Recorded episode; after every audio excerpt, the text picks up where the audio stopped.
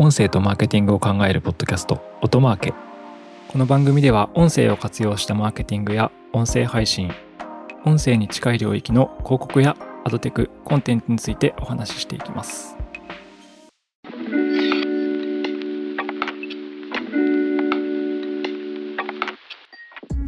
皆さんこんにちは。音なるの八木大輔です。今回もですね前回に続いてアメリカの最新のポッドキャストの市場データですね。ポッドキャスト広告の市場データについて話していければと思います。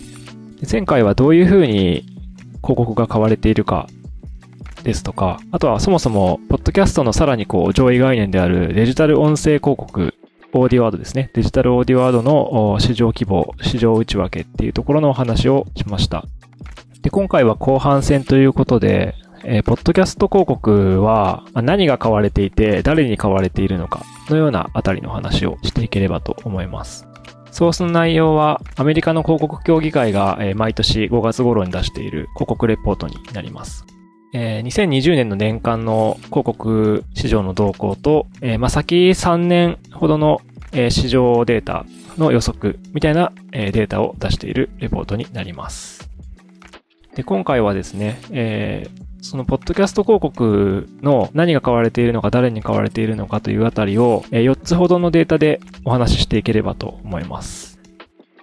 先にお伝えしておくと US のデータですので日本の市場とはやはり違うところはあるんですけどもマネタイズが成功しているという面だと、まあ、参考になる部分もあるかなと思いますのでそのあたりを、えー、参考にしていただければと思います。はい。ではまずはですね、えっ、ー、と、ポッドキャスト広告の収益が高い番組ジャンルというのを一つ目のグラフとしてご紹介したいと思います。で、こちらはですね、1位は、これまあ毎回あの、日本のデータとかでも結構多分近しいものがあるのと、番組の数にも比例してるのかもしれないんですけど、まず1位がニュースで、2位がコメディで、みたいな感じでこう、全部で12ジャンルか13ジャンルぐらいあるんですけど、まあ分かれてるっていう感じですね。1位がニュース、2位がコメディ、3位がサイエンス、4位がカルチャーですね。社会文化みたいな。で、5位がビジネス、えー、6位がトゥルークライム、7位がスポーツっていう感じですね。これぐらいに一旦読み上げはしておきますが、えっ、ー、と、昨年からの変化で言うと、えー、大きな変動があったのは2つあって、え、3位に入っていたサイエンス。これが全体の比率の昨年は3%だったんですけど、12%まで増えています。あとですね、もう一つは、えー、ヘルスフィットネスが昨年0.5%からまあ3%になっています。この二つが大きく変動してたところかなというふうに思います。で、あの、この二つに関しては、まあおそらくなんですけど、えー、まあコロナ禍の影響で、そのサイエンスがそこに入ってるのかはわからないんですけども、あの、かなりそういった関連の情報だったんじゃないかなと私は思いました。はい。あと、絶対数が減ってるわけではなくて、比率が減っているもので言うと、昨年はテクノロジーのポッドキャストが7%だったんですけど、今年は2%まで、え、収益化できているものが落ちているっていう感じですね。ま、テクノロジーのポッドキャストで当てる層っていうのは、ま、どうしてもアーリーアダプターみたいな層になってくるのかなと思うので、割とそのコンテンツの大衆向けのコンテンツ側にお金が流れてるとかなのかなというふうに感じました。はい。まあ、一つ目のグラフは、えー、ポッドキャストの収益が上がってる番組ジャンルということでお話をしました。続いて二つ目のデータに入っていければと思います。え、二つ目はですね、広告主の種類です。まあ、これもあの13ジャンルぐらいあるんですけど、えー、1年前ですね。1年前っていうと、このデータの1年前なんで、2019年は広告主のジャンルで言うと、1位と2位がまあ、突き抜けていて、それ以外こう山並みにゆっくりなだらかに減っていくみたいな感じで、だったんですけど、今年はちょっと変化が起きています。2019年の1位、2位は、まあ、1位がリテール D2C ですね。ネットショップです。端的に言うと。で、2つ目が金融サービスでした。で、3つ目以降は、まあ、ここでガクッと下がって、えっ、ー、と、アート、エンターテイメント、メディアみたいなものだったりとか、まあ、その後にヘルスケア、えー、生活消費財、あとは電話関連サービスですね。やっぱ耳にイヤホンさしてるんで、とかっていう風に並んでいくようなイメージです。で、これが2019年のデータで、えー、お伝えしたかったことは、まあ、上位2つが突き抜けていて、えー、1年前ですね。22%がネットショップ、16%が金融サービスで、頭2つ抜けてたっていう感じです。で、今年もこの2つは、ま非常に高くて、えー、ネットショップは19%で、金融サービスが12%で、これも突き抜けて高いんですけど、なんか面白いことに、この2つの間にグイッと2位に入ってきてるジャンルがあって、まあ、ジャンルというか、アザーズっていう分類なんですよね、それが。で、アザーズってなんだっていうことで言うと、まあ、要はノンジャンルというか、ここの、あの、例えば生活消費財とかエンターテイメントとかにも入らない、本来、ポッドキャストでメインとされてた商材じゃないところの商材が、まあ、まとまって入ってきてるっていう風なデータになっています。まあ、ここから読み解けることはですね、あの、広告主の種類が多様化しているというのが、まあ、一点端的に言えることかなというふうに思います。あと、あの、圧倒的にやっぱり増えているのは、もう一つ、あの、昨年、2019年から2020年で圧倒的に増えているのが、あの、ヘルスケアとかドラッグなんで、これはまあ完全にコロナ禍の影響だなというところですね。はい。広告主のジャンルは、引き続きネットショップと金融サービスが多いんですけど、マザーズが入ってきて、これまで、ポッドキャストの鉄板だった広告主以外も多様化しているよっていうことがここでは言えるかなと思います。で、1位のですね、ネットショップは、まあ、ネットショップって言ってるんですけど、正確には D2C って書いてあるんで、D2C はダイレクトトゥーカスタマーですね。ダイレクトトゥーカスタマーというのは、店頭の小売流通を持たずに、ネットショップだけでやってる、まあ、ブランドショップみたいなイメージですね。日本だとあんまり、なんですかね、代表的なもの思い浮かびにくいかもしれないんですけど、ベンチャーとかだと、あの、バルコームとか、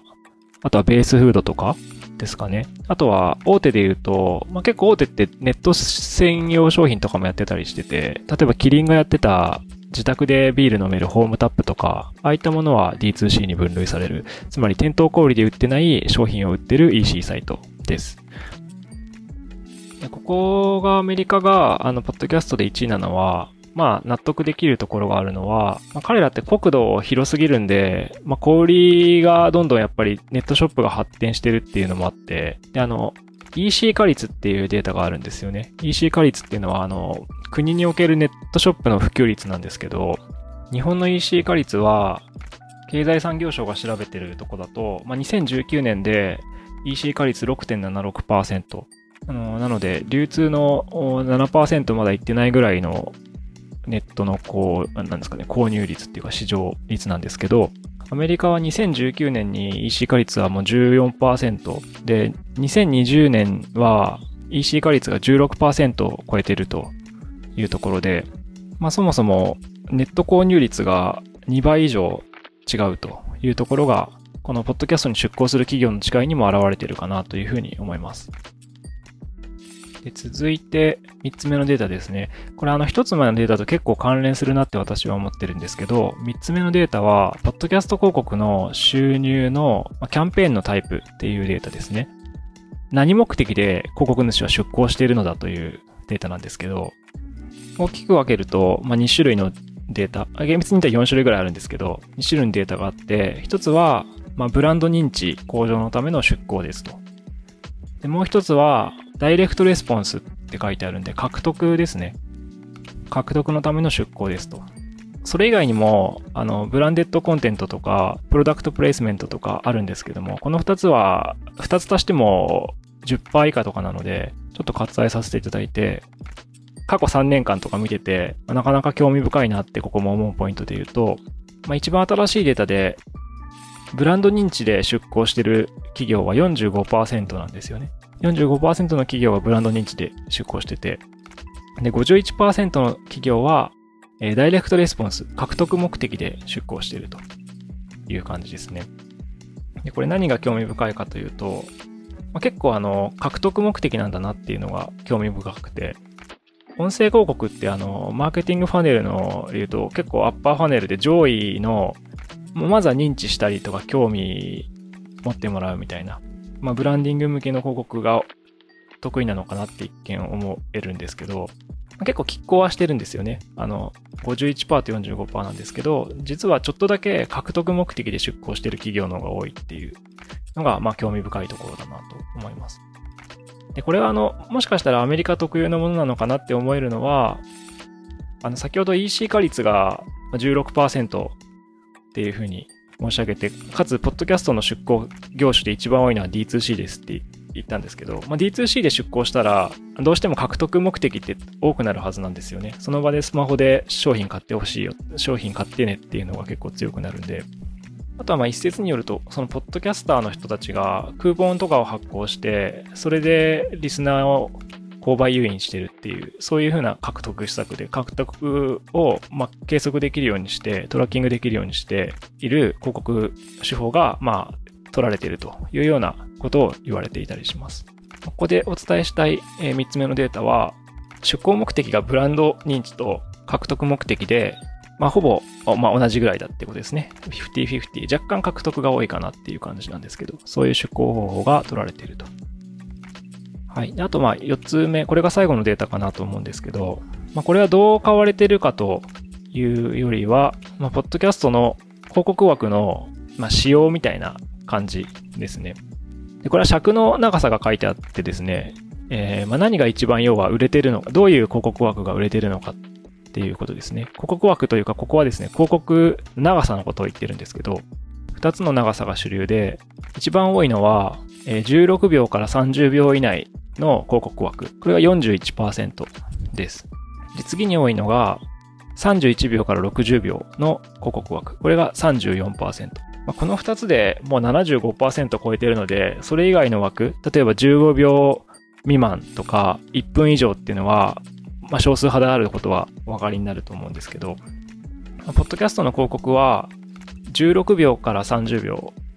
これ多分おそらく30秒以内のところがメジャーなとこだと思うんですけどね。16秒ギリギリっていうよりは。2、30秒とかが多いのと、えー、その次に1分までいかないぐらいの長さっていうのが多いですよっていうようなデータです。で、まあ一番多いのは、まあ、30秒以内っていうデータなんですけど、16秒以上30秒以内。まあ、これ心当たりがあるのは、世界でも有数のデジタル音声広告枠を持っている、今日本だと音楽にしか入らないですけど、Spotify の広告サイズ、広告仕様っていうのが、音声広告で言うと30秒以内っていう仕様なんですよね。30秒以内であれば、まあいいですよっていう仕様なんですけど、まあそうすると大体以内って言っても短くすることってあんまりメリットがないので、28秒とか29秒とかになってくると思っていて、メジャーな広告の尺の長さに、まあ、合わせていくっていう力学が働くと思うんですよね。あの、前回、広告はどういうふうに提供されてるかっていうところで、もう企業側が持ってるケースも結構ありますっていう形だったと思うんですけど、